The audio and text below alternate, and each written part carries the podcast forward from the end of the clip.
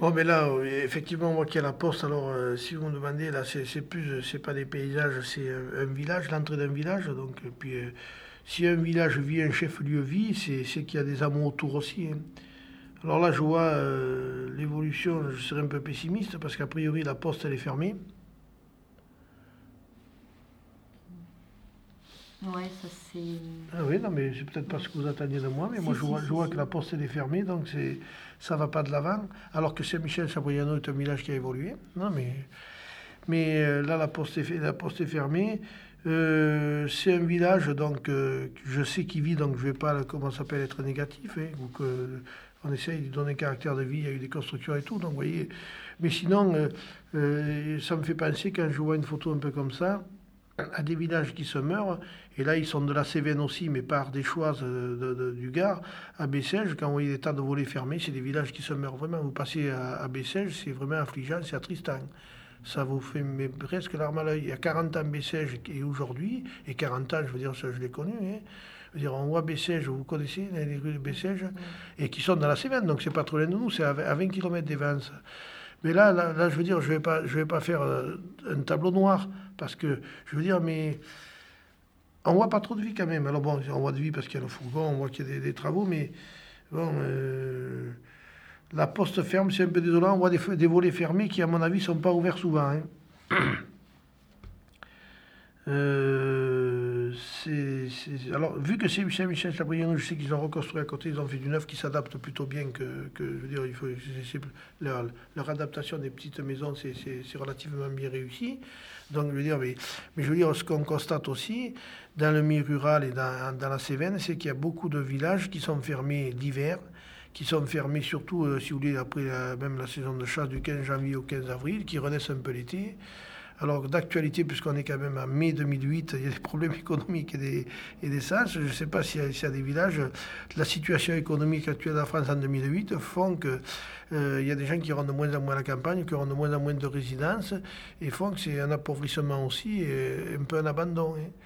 Si vous voulez, euh, quand, on dit quand le bâtiment va, tout va, mais quand, quand les choses économiques ne vont pas, euh, il y a des répercussions à, tous les niveaux. hein. Et sur la construction, et ainsi de suite. Donc, euh, et là, si vous voulez, c'est un peu une image, je le dis comme je le sens, de tristesse. Alors c'est vrai que ça a compensé parce que les gens se sont enlevés de ces maisons et allaient, sont, ont- sont peut-être pas très loin à côté. Mais ça aussi c'est un peu dommage. Il faut bien, comment dirais-je, euh, là, euh, il faut bien repenser à occuper ces, ces- maisons vides. Donc, euh, essayer de trouver des solutions, que ce ne soit pas que des résidences secondaires. Et si encore c'est des résidences secondaires qui sont entretenues, c'est le moindre mal. Mais bien souvent, des maisons qui tombent à l'abandon. Donc, c'est un peu cette pensée-là. Dans un village, il y a des villages qu'on voit qui se meurent, puis il y a des villages qui vivent. Mais c'est par rapport aussi au contexte économique. On ne peut pas faire de l'urbanisme ou de parler de développement sans parler d'économie et de politique, enfin, pas que locale, hein, politique tout court. Et donc, c'est- pas facile. Quoi, hein. Et euh, les différences, bon, euh, si vous voulez, là, je trouve que la différence, elle n'est pas criarde entre l'été et l'hiver, puisque bon, il n'y a pas de plantation, c'est pas un, un beau paysage, c'est des maisons qu'on voit. Mais euh, alors, si j'approfondissais, donc ça, je suppose, c'est la photo d'été, plutôt? attendez. Non, c'est des, c'est deux photos d'hiver en fait, sauf qu'il faisait beau là. Parce qu'il y en a une, il y en a une, il y en a une, si vous voulez, la maison est fermée, la, la deuxième maison. Il y en a une, elle est ouverte. Voilà, donc c'est une résidence secondaire, forcément. L'autre, euh, est-ce que la mairie loue le logement? C'est pareil. Là, les portes sont, sont ouvertes, là, ils ne sont pas. Là, on a mis des volets, bon, ça c'est un détail. Euh, voilà, je veux dire, je souhaite que ça ne devienne pas une rue qui soit inhabitée et sans présence de vie humaine, parce que la partie agglomérée, ce qu'on appelait maintenant, on dit un village, donc le, chef-lieu de la commune, ce qu'on appelle chef-lieu, je vous l'ai un peu dit tout à l'heure, c'est la mairie, euh, l'église, euh, l'école, bon, on euh, même le cimetière, soit ils sont bon, là où c'est, protestant, donc c'est, c'est une, autre, une autre façon. hein. Mais je veux dire, donc c'est le lieu de vie, quoi, où on se regroupe le dimanche, ou quand il y a une fête, une manifestation, quelque chose. Et bon, il n'y a rien de plus triste que de voir des maisons fermées. Ça veut dire qu'il y a eu un exode, ça veut dire que les gens sont partis. Bon, il y en a qui ont la possibilité de revenir ou qui reviennent. Euh, tout ça aussi est soumis à, des choses qui sont difficiles à dire. C'est les arrangements de famille, parce qu'une famille où on est huit enfants, six enfants, il n'y a qu'une maison. Quand il y a l'arrangement qui se fait, il y a forcément des gens de lésés où il faut qu'il y ait une compensation. C'est pas simple. Et c'est tout ça qu'il faut aussi. Euh, c'est des choses euh, pas faciles à dire. Alors, euh, que tout le monde est concerné. Hein. Euh, donc, je veux dire, euh, voilà, il y, a tous ces critères-là qui, qui font que ce pas des critères d'urbanisme propre ou des critères de dire c'est beau ou pas beau, c'est des tas d'aléas qui rentrent en compte, qui, qui font que c'est la réalité de la vie, quoi. Hein. sinon, qu'est-ce qu'on entend? Bon, bien, on voit quand même c'est un village où euh, qui, qui, qui, travaillent, puisque bon, on voit un engin de, travaux publics, on voit des panneaux, soit on est en train de mettre l'eau ou l'égout ou, d'enterrer l'électrification. Hein. Donc on voit que c'est quand même un village qui bouge, puisqu'il y a des travaux. Hein. Et ça c'est bien. Et puis parce qu'on sait aussi qu'il y a eu des constructions, euh, le village a essayé de se développer à Saint-Michel-Chabrianon. Ça c'est une c'est forcément une bonne chose, un village qui bouge hein, et qui, qui essaye de maîtriser aussi son urbanisme, quoi, son foncier mais c'est une photo qui est moins explicite sur les paysages, elle est plus explicite sur l'occupation de, l'habitat.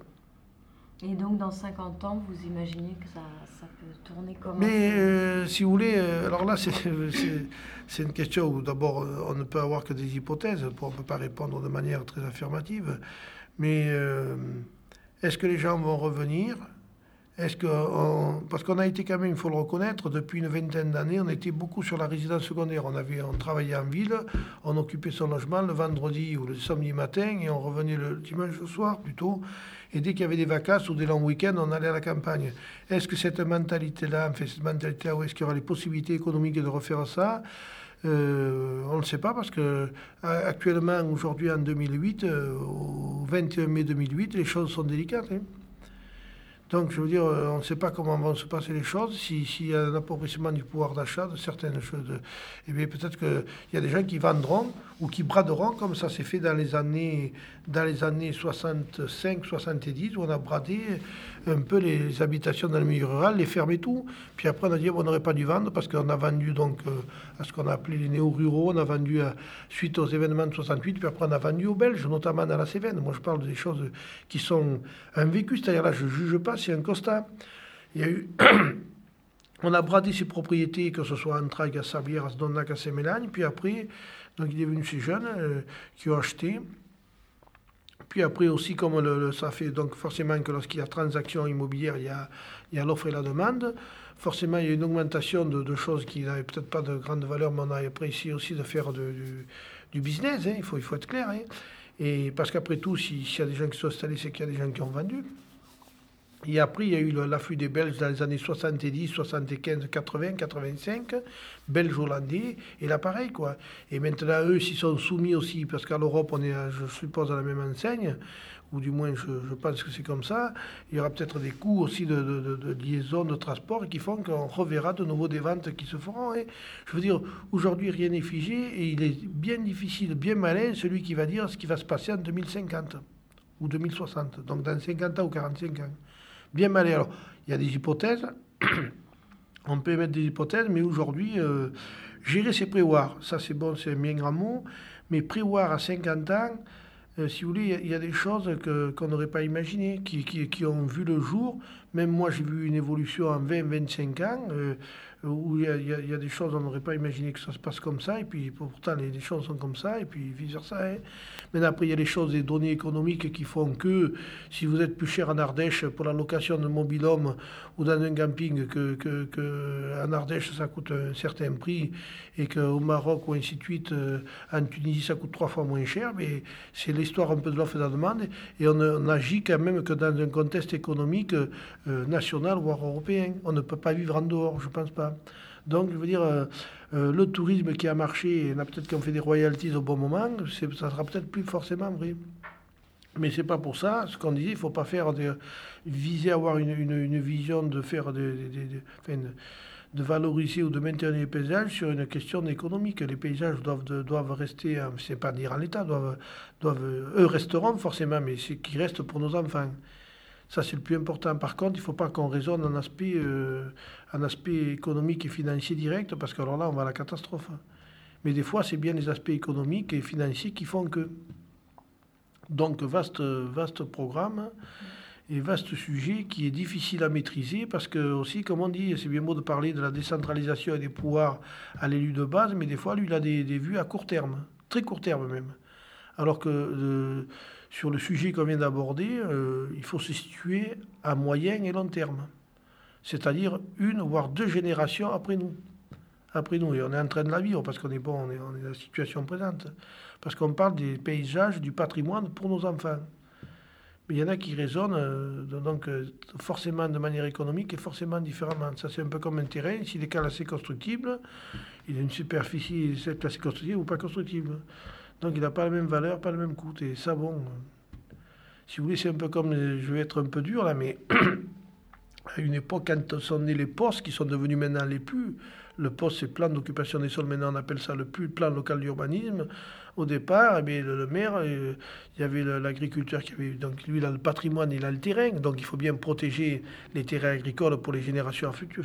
Il faut bien protéger aussi les, terrains agricoles pour qu'il y ait de l'agriculture, parce qu'il faudra bien se nourrir de la terre, quand même, pas se nourrir chimiquement. Et donc et mais, euh, on disait, ah, mais lui, il a de la vigne, mais ça fait rien. On, décalait, on donnait, s'il avait deux enfants, il avait deux terrains constructibles. Mais il ne faut pas en faire, c'est un exemple. Je ne dis pas, il ne faut pas généraliser. Mais aujourd'hui, c'est pas parce qu'il est agriculteur qu'il doit avoir deux terrains constructibles. Si on met les terrains parce qu'ils peuvent être constructibles, ils sont l'agriculteur, ils sont l'agriculteur, ils sont au fils du fonctionnaire, ils sont au fils du fonctionnaire, ou au fonctionnaire, mais on les met parce que c'est, des terrains qui, qui vont s'adapter à la constructibilité, à l'extension du village, ou qu'on peut y construire dessus. Mais on ne fait pas en fonction de qui c'est qui est derrière. Et ça aussi, c'est difficile. il faudrait que ce soit pas un vœu, que ce soit une réalité. Mais bon, peut-être que les mentalités vont évoluer aussi, même dans les élus.